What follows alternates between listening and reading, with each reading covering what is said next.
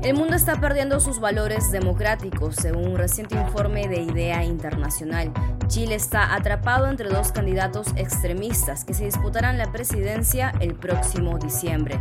Las elecciones en Venezuela fueron totalmente controladas por el oficialismo. El régimen chino intenta pasar por agua tibia la denuncia sexual de la tenista Peng Shuai y los talibanes imponen nuevas reglas para que las mujeres aparezcan en televisión. Hoy es lunes 22 de noviembre del 2021 y estás escuchando La Vuelta al Mundo en 5 Noticias, un podcast de Epicentro TV.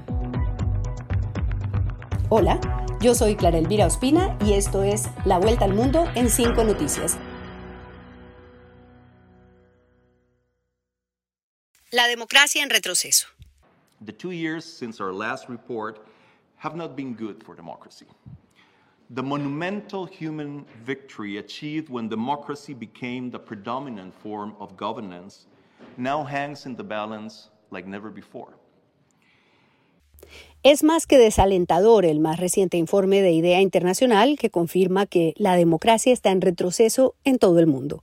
Por quinto año consecutivo, el número de países que se dirigen hacia el autoritarismo superó al número de países en fase de democratización.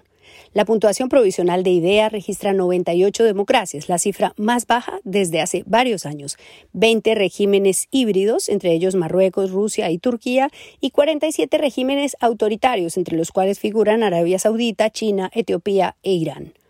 Por primera vez este año, IDEA califica a Estados Unidos como una democracia en retroceso, aunque los estudios confirman que el deterioro de las libertades cívicas y controles del gobierno empezó en 2019 durante el gobierno de Donald Trump. Eh, Los sistemas autoritarios se han vuelto más firmes y audaces, más sofisticados en sus formas, no solo de reprimir a sus propias poblaciones, sino también de subvertir los sistemas democráticos. Puedes ver cosas como campañas transnacionales de desinformación. Estamos viendo un esfuerzo deliberado y esto merece mucha atención, un esfuerzo deliberado para socavar la credibilidad y legitimidad de los resultados electorales. El 70% de la población mundial vive en las democracias en retroceso, las híbridas y los regímenes autoritarios. La pandemia aceleró los procesos autoritarios. Según el informe, 6 de cada 10 países aplicaron medidas problemáticas para los derechos humanos o el respeto de las reglas democráticas porque eran ilegales, desproporcionadas, sin límite de tiempo o superfluas. In fact, all countries in the world have imposed some kind of basic restriction on basic freedoms and democratic rights during the pandemic.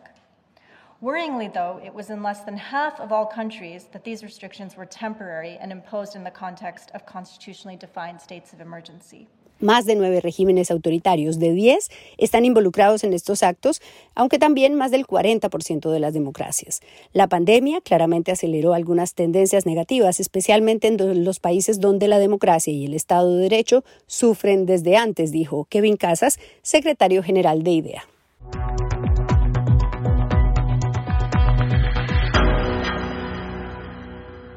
Chile entre los extremos. Entonces, en la revisión de los resultados presidenciales, para quienes no los tienen todavía claros, los vamos a actualizar. Con un 96,35% de las mesas escrutadas, José Antonio Castro, esto a nivel nacional, evidentemente, 27,95% de las preferencias, Gabriel Boric 25,73%. Estamos hablando de un 2,2%. Eh, Chile deberá elegir el 19 de diciembre a su próximo presidente y las alternativas se ubican en los dos extremos del espectro político. La segunda vuelta será disputada por el derechista José Antonio Cast, que obtuvo el 27% de los votos, y el izquierdista que cuenta con el apoyo del Partido Comunista, Gabriel Boric, que obtuvo el 25.5%. Vamos a recuperar. ¡Viva Chile! Vamos a recuperar y vamos a trabajar por recuperar la paz, el orden, el progreso y nuestra libertad. A partir de hoy día, a partir de hoy día, cada mujer que no puede llegar tranquila a su casa por causa de la delincuencia, del acoso, tiene esperanza de vivir en paz. Esa esperanza es la que nos mueve. Cada víctima, cada persona que ha sufrido el terror en Arauco y en la Araucanía, hoy día tiene la esperanza de vivir en tranquilidad, Nuestro proyecto, lo que nosotros hoy día representamos, es lo que le puede asegurar cambios y estabilidad a Chile. Porque una sociedad que está fracturada socialmente, que es tan desigual, en donde los más ricos y sus dirigentes pagan sus impuestos en Panamá o los evaden en Panamá, mientras tenemos un pueblo que no tiene los remedios en los CESFAM, es absolutamente inaceptable y esas cosas no las vamos a seguir naturalizando, esas son las cosas que vamos a cambiar. El desencanto de los ciudadanos con la clase política se traduce en un 52,3% de abstencionismo. La dinámica polarizante ya se traduce en las alternativas pinochetismo o comunismo. Cast había dicho en una entrevista hace algunos meses que estaba seguro de que si Pinochet estuviera vivo votaría por él y en la noche del domingo habló claramente de que la elección será entre la libertad y el comunismo. Boric tiene 35 años y si gana se convertiría en el presidente más joven en la historia de Chile. La noche del domingo aseguró que lo que tenemos que hacer es entender por qué eligieron alternativas distintas y convencerlos de que somos un mejor camino para conducirlos hacia un país más justo. La decisión que enfrentaremos el 19 de diciembre es una sola. O avanzamos hacia un Chile más inclusivo, más generoso, más preocupado de los suyos, sin que nadie se quede atrás, o seguimos en la lógica del rechazo de la exclusión y de los privilegios contra los cuales Chile se levantó. Los resultados electorales han desatado una crisis diplomática con Argentina, pues el embajador de ese país, Rafael Bielsa, se pronunció en contra de la candidatura de Cast, a quien calificó como pinochetista, rupturista y antiargentino. Bueno, si uno toma como elemento de juicio las manifestaciones públicas, todo, porque todo puede cambiar porque este eh, Cast ha exhibido su antiargentinismo como un como una como una etiqueta una etiqueta más de las frases que pronuncia. Entonces desde decirnos que hemos eh, robado históricamente territorio y que nos tenemos que dejar de, de robarle territorio a Chile hasta eh, todo tipo de expresión xenófoba, teniendo a la Argentina como objetivo, eh, yo las tengo perfectamente registradas, archivadas, leídas, estudiadas. A través de una nota diplomática, Chile rechazó las declaraciones de Bielsa, dijo que se refiere al candidato José Antonio Cast en términos inadecuados y que estas expresiones representan una intromisión inaceptable en los asuntos internos de Chile y vulneran normas de la Convención de Viena sobre relaciones diplomáticas. Líos adentro y líos afuera.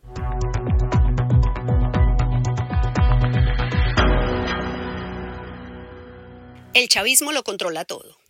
Aunque el ministro de Defensa aseguró que no había mayores irregularidades durante la jornada de este domingo, han sido múltiples las denuncias que se han conocido tanto en los centros de votación como a través de las redes sociales sobre todo el retraso en la instalación de las mesas de votación, la apertura de los cierres, incluso pasado mediodía todavía había mesas que no estaban funcionando, proselitismo político afuera de algunos centros de votación, pero sobre todo en el... Las elecciones de este domingo en Venezuela confirman varias cosas. La primera, una apatía inmensa que se traduce en una participación de apenas 41%, la más baja de los últimos 20 años. La segunda, que la oposición no ha podido articular un proyecto sólido, pues solo logró tres de las 23 gobernaciones que estaban en juego. Y la tercera, que la crisis tiene para rato, el chavismo seguirá en el poder. La oposición regresa fracturada, debilitada y sin candidaturas únicas en la mayoría de las regiones. Lo más importante en este momento es que si nos quejamos, tenemos que participar para tener la moral de poder quejarnos. No sirve de nada quejarnos y no participar en las elecciones. El partido de gobierno logró el control de 20 gobernaciones y sobre todo recuperó tres estados importantes, Mérida, Táchira y Anzuategui.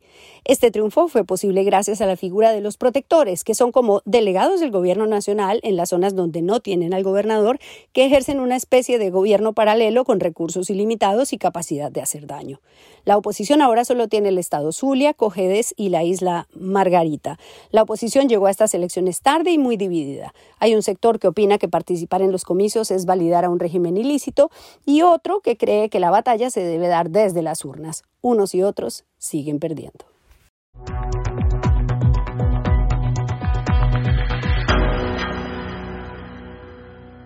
La narrativa controlada por el régimen.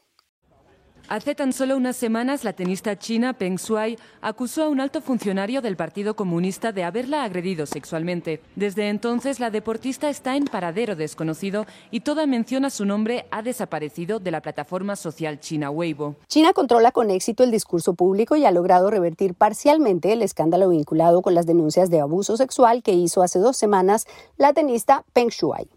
El viernes, la campeona Serena Williams hizo sonar las alarmas cuando alertó sobre la desaparición de Shuai después de haber denunciado el abuso sexual por parte del ex viceprimer ministro Shang Gaoli. El aparato comunicacional se puso entonces en marcha y empezaron a aparecer defensores de oficio de Gaoli, quienes plantearon que lo que hubo entre ellos fue una relación tóxica y no un abuso sexual. Simultáneamente, agentes de comunicaciones del régimen chino empezaron a postear imágenes supuestamente recientes de la vida normal de la tenista en Beijing y el domingo lograron el mensaje comunicativo más potente. La estrella china del tenis Peng Shuai mantuvo una videollamada con Thomas Bach, presidente del Comité Olímpico Internacional. El COI señaló en un comunicado que la deportista explicó que estaba sana y salva, pero que le gustaría que su vida privada fuera respetada y que prefiere pasar tiempo con sus amigos y familia. Se trata del primer intercambio directo entre la jugadora y algún responsable deportivo de fuera de China desde que su denuncia de abuso sexual fuera censurada. Una videollamada de Peng con el presidente del Comité Olímpico Internacional, Thomas Bach. A pesar de su aparición en esta llamada, la preocupación continúa, pues es bien sabido que el régimen chino tiene experiencia en controlar la narrativa. De hecho, uno de los mensajes más replicados en China por este tema es el del editor en jefe del tabloide estatal Global Times, Hu Xiying, quien publicó una foto de la tenista en una cena riendo con algunas personas y escribió ¿Puede cualquier chica fingir una sonrisa tan alegre bajo presión? La respuesta es sencilla, sí, Sí puede si la motivación es preservar su seguridad. El régimen se niega a tomar en cuenta las denuncias de abuso sexual.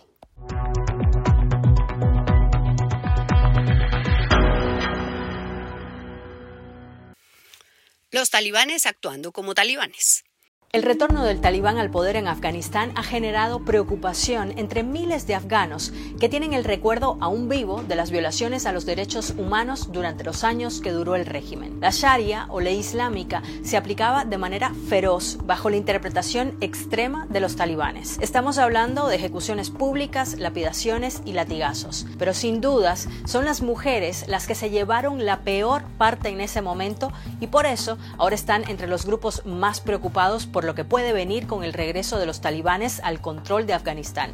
Cuando retomaron el control de Afganistán tras la retirada de las tropas estadounidenses, los talibanes dijeron en varias entrevistas con medios occidentales que respetarían los derechos humanos y las libertades de las mujeres en el marco de la ley islámica. Ahora han aclarado en qué consiste ese marco a través de una directiva del Ministerio de Promoción de la Virtud y Prevención del Vicio, han especificado las condiciones para que aparezcan mujeres en las pantallas de televisión. Las televisoras no podrán emitir películas que incluyan actrices. Los hombres deben aparecer vestidos de cuello a rodillas y las periodistas de los informativos deben llevar el velo islámico. Todas las mujeres afganas tienen problemas psicológicos, no solo aquí, las mujeres no salen mucho y no se ven mucho. Muchas están optando por huir. Casi 250.000 afganos han huido de sus hogares desde finales de mayo. El 80% de ellos son mujeres y niños. Resulta especialmente horripilante y desgarrador ver cómo se arrebatan a las niñas y mujeres afganas los derechos que tanto les ha costado conseguir. La directiva exige que no se promocione la cultura extranjera y ordena a las cadenas de televisión que eviten mostrar películas inmorales y telenovelas y series rosas en las que intervengan mujeres. Por supuesto, tampoco se puede hacer actuaciones representando al profeta. El pomposo Ministerio de Promoción de la Virtud y Prevención del Vicio reemplazó al antiguo Ministerio de la Mujer.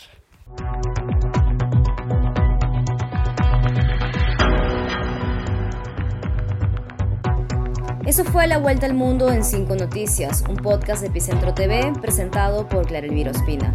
Para más de nuestro contenido, suscríbete a nuestro sitio web epicentro.tv y sé parte de nuestra comunidad.